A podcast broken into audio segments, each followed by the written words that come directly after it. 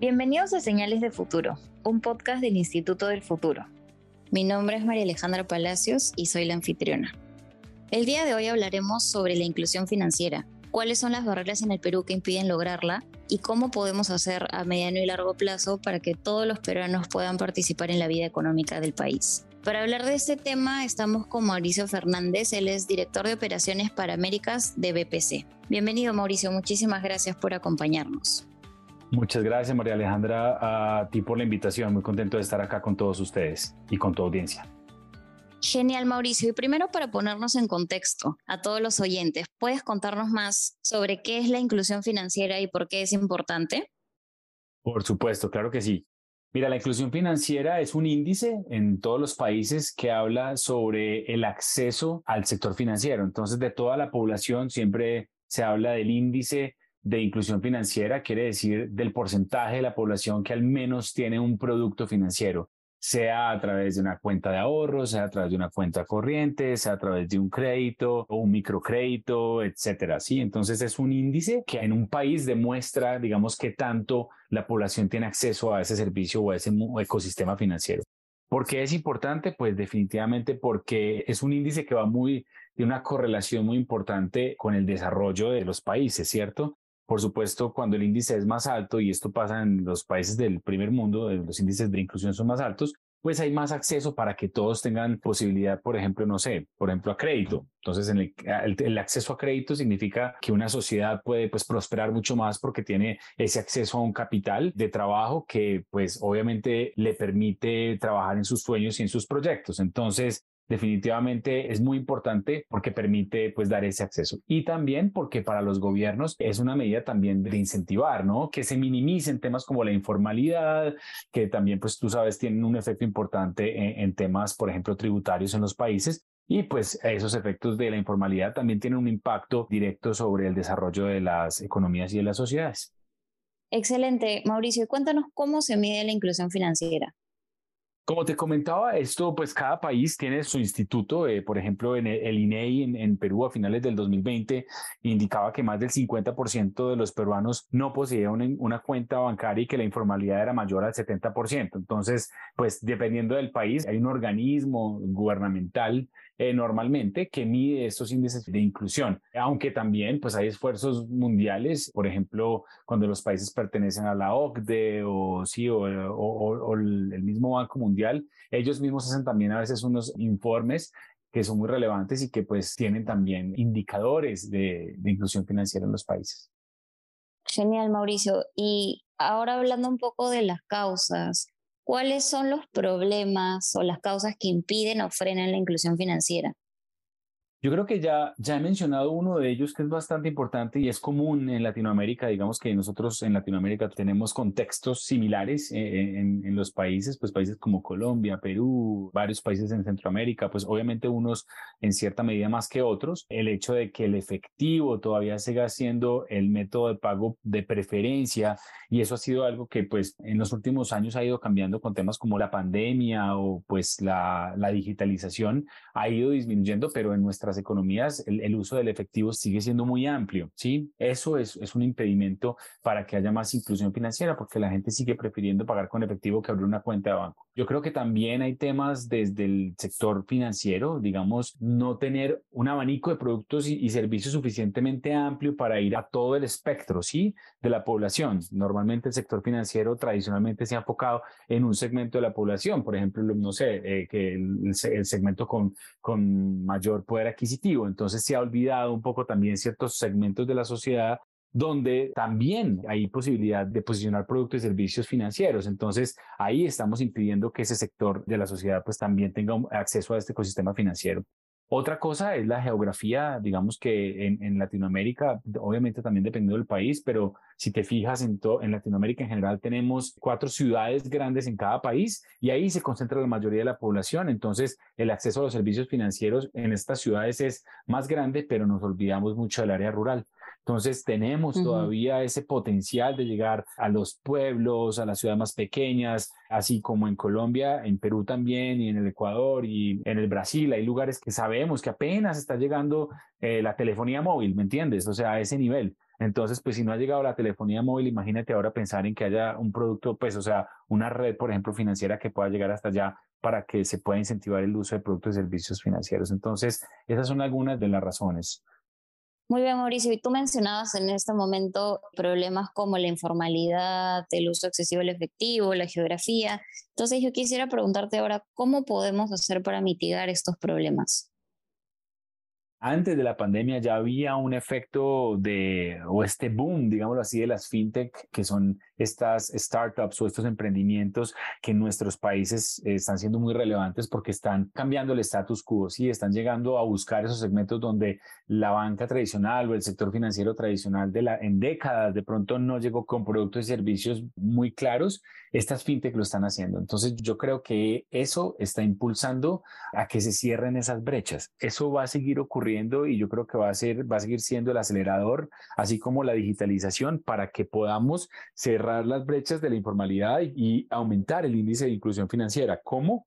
Pues llegando a esas personas con un producto y un servicio. Como te decía ahorita al principio, si el INEI hacia finales del 2020 decía que el 50% de los peruanos no poseen una cuenta bancaria, es, es entender el por qué. Eh, es, es, porque donde ellos viven no hay acceso, es porque no tienen un producto que realmente supla sus necesidades, entender esos problemas. Entonces, entendiendo que somos una región donde hay una penetración de Internet bastante grande y de, y de teléfonos inteligentes, porque eso sí tenemos una penetración muy grande en Latinoamérica, cómo llegar de forma digital, por ejemplo, a estas personas con un producto financiero que haga sentido para ellos, sea un ahorro, sea un crédito. Entonces, tanto la banca tradicional como el sector fintech o, estos emprendimientos, las startups, tienen esa posibilidad o esa oportunidad de llegar allá y pues de cambiar esos índices que, que como tú me preguntabas, ¿cómo podemos hacer? Pues así, llegando con un producto realmente relevante eh, a través de, lo digital y servicios financieros que sean relevantes para ellos.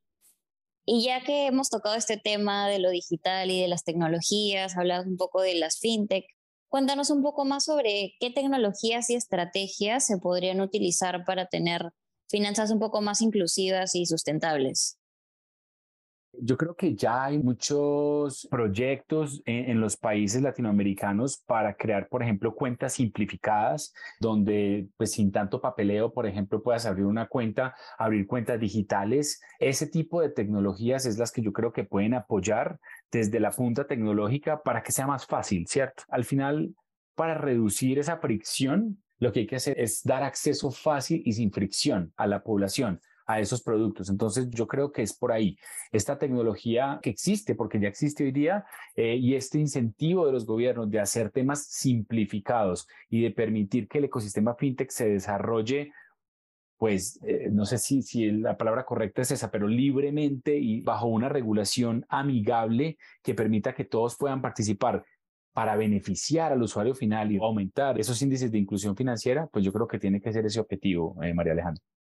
Muy bien, Mauricio. Yo quería tocar un ejemplo, a ver cómo lo aterrizamos a América Latina, pero por ejemplo en África, me parece que Vodafone lanzó en el 2003 un aplicativo móvil que se llamaba Empesa, que fue como una billetera electrónica aprovechando la expansión masiva de los celulares, ¿no? Y esto logró hacer que más del 60% de los kenianos empezar a utilizar esta tecnología y se empezó a incluir a estas personas que estaban totalmente fuera del mundo de las finanzas con esa alternativa un poco más práctica y sencilla. Aterrizando esto un poco a América Latina, ¿qué se está haciendo en los países vecinos de la región para lograr la inclusión financiera? ¿Hay alguna alternativa como la que te acabo de comentar en un continente como África que tal vez uno piensa que está un poco más abandonado? Vemos que por el contrario, ¿no? Tecnológicamente está muchísimo más avanzado incluso, ¿no? Y esto está logrando que muchas más personas tengan esta participación en la vida económica de sus países. El modelo Empesa Safaricom es un modelo muy famoso y es un ejemplo a nivel global de inclusión financiera. Entonces, en Latinoamérica particularmente hay un caso que yo diría que ha tenido ese mismo impacto en resultados y es Brasil. En Brasil, el Banco Central hace un par de años incentivó un sistema de pagos que se llama PIX, PIX, y es un sistema de pagos inmediatos de cuenta a cuenta, no de tarjetas, sino de cuentas. ¿Qué significa eso? Que el Banco Central lo que le dijo es al ecosistema financiero, yo soy el Banco Central y yo doy este mandato que todo el que está en el ecosistema financiero debe estar conectado a PIX, ¿sí? A este sistema que yo creé. Y debe permitir que de una cuenta a otra se pueda pasar dinero y se pueda pasar en tiempo real y compensarlo y liquidarlo de forma inmediata. ¿Qué ha hecho eso?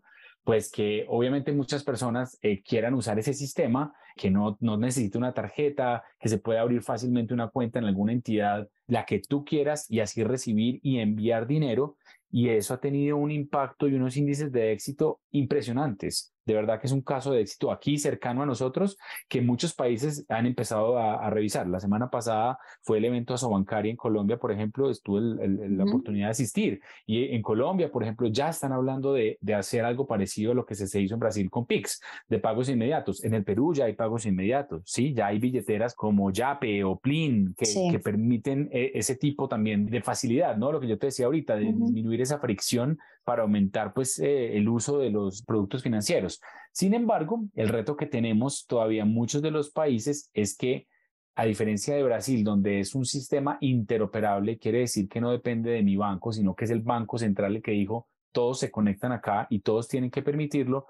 En el Perú, en Colombia, eh, todavía a veces tenemos un poquito ecosistemas más cerrados, ¿sí? Entonces yo tengo una billetera, pero la billetera solo sirve para personas que tengan la misma billetera o que pertenezcan al mismo conglomerado de bancos, ¿sí me explico? Entonces eso limita un poco porque es un sistema abierto para todos. Entonces, si yo no pertenezco a este sistema de bancos o no tengo esa misma billetera, pues tú no me puedes enviar el dinero a mí, yo no te lo puedo enviar a ti. Entonces hay que trabajar en esa interoperabilidad para poder replicar un sistema que sea así exitoso como ha sido el, de Brasil. Excelente ejemplo el que nos das de Pix entonces.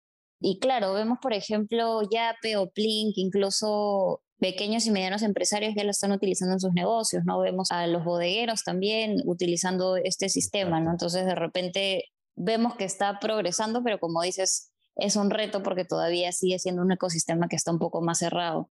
Entonces, por el lado de políticas públicas que podamos proponer, ¿cuáles crees que se deberían crear o que se podrían regular en el país para lograr la inclusión financiera? Ahorita te hablaba un poquito de eso, de, la regulación amigable y hablaba amigable en el sentido de, pues sí, permitir esa libre competencia en el sector fintech, pero al mismo tiempo también pensando en el usuario final.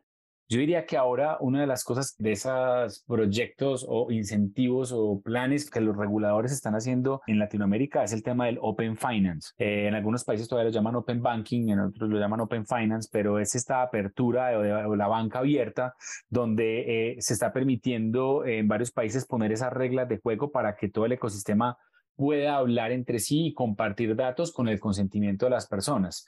¿Con qué objetivo? Con lo que yo te había dicho dentro de esta conversación, de que a mí realmente como usuario me lleguen productos y servicios que sí me favorezcan, sí, que sí sean relevantes para mí.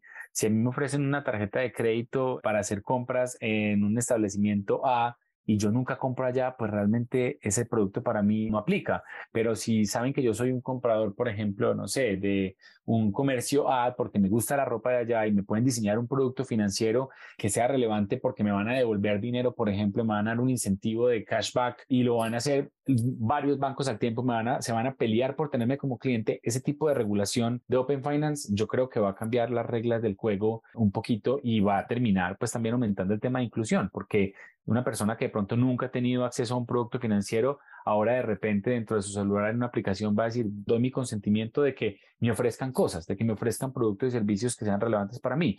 Relevantes porque mis datos que yo voy a permitir que el sistema los use van a saber dónde vivo, dónde como, dónde compro, cuáles son los servicios públicos que yo pago. Ese, el mundo de los datos eh, y ese uso de los datos de una manera positiva para crear productos a la medida que sean relevantes para ti. Yo creo que es en lo que se está concentrando mucho el regulador y también iniciativas como te decía ahorita, como los pagos inmediatos, que ahorita te, te di el ejemplo de PIX, en Colombia también el incentivo, Chile, Perú, eh, México, eh, donde también está incentivando que esos pagos no sean circuitos cerrados con muchas comisiones, que tradicionalmente, digamos, ha sido así, o sea, de pronto cuentas con altas comisiones, eso tampoco ayuda a la inclusión, o de pronto el pagar con eh, instrumentos de pago que, por ejemplo, un comercio, como tú decías, un bodeguero va a no, yo no voy a yo no voy a aceptar tarjeta porque si me van a quitar el tanto por ciento de la venta, pues no me favorece. Entonces, trabajar en que esas comisiones todas vayan bajando porque hay que bajarlas para que haya inclusión, diría yo. Y eso es parte también de la regulación. Muy bien, Mauricio. Ya para finalizar, ¿cuál crees que podría ser el escenario futuro para la inclusión financiera en el Perú y en América Latina? El escenario es retador, yo diría, pero yo también creo y, y tengo una firme esperanza de que la tecnología de que el mundo fintech, los emprendimientos, los jóvenes que están dándose el trabajo de entender el problema, la problemática, ¿sí? De ir hacia el tendero, a la persona que, que vende un mango en la esquina, que ese es el mundo en el que vivimos en Latinoamérica, ¿sí? Y que no está bancarizado, entender cuáles son sus problemáticas. Entonces yo creo que en la medida en que estos nuevos emprendedores vayan conociendo mucho más al usuario y a la problemática que tienen, yo creo que se le van a poder diseñar muchos más productos a su medida, productos más relevantes, eh, productos financieros me refiero, y eso finalmente va a terminar disminuyendo también pues, la informalidad y, y va a aumentar los índices de inclusión financiera. Yo creo firmemente que eso va a pasar por la tecnología, considero que en el mundo en que vivimos hoy de las cripto y de pues este mundo post-COVID también donde la gente se acostumbró a usar mucho más el celular, a leer códigos QR, a pagar con tarjetas sin contacto, todo este aprendizaje va a terminar haciendo que la gente adopte mucho más los servicios financieros y también pues es una oportunidad para que los gobiernos a través de la regulación pues flexibilicen y lo hagan más fácil y con menos fricción. Entonces esperemos que ese sea el escenario para, para tener pues, países más prósperos y economías más prósperas en nuestra región. Excelente, Mauricio. Sin lugar a dudas, a pesar de que hay muchos avances y herramientas tecnológicas nuevas que están logrando que más personas se integren al sistema financiero, como tú dices, es un escenario todavía retador en el cual se tiene que seguir trabajando pero es esencial que se logre regular, como tú dices, crear políticas públicas y seguir trabajando para que todas las personas tengan acceso a servicios financieros básicos, porque finalmente esto va a mejorar el desarrollo social. Muchísimas gracias, Mauricio, por acompañarnos. Muchísimas gracias por el espacio y por la invitación. Muy agradecido. Excelente. Esto fue Señales de Futuro y nos vemos en el próximo episodio.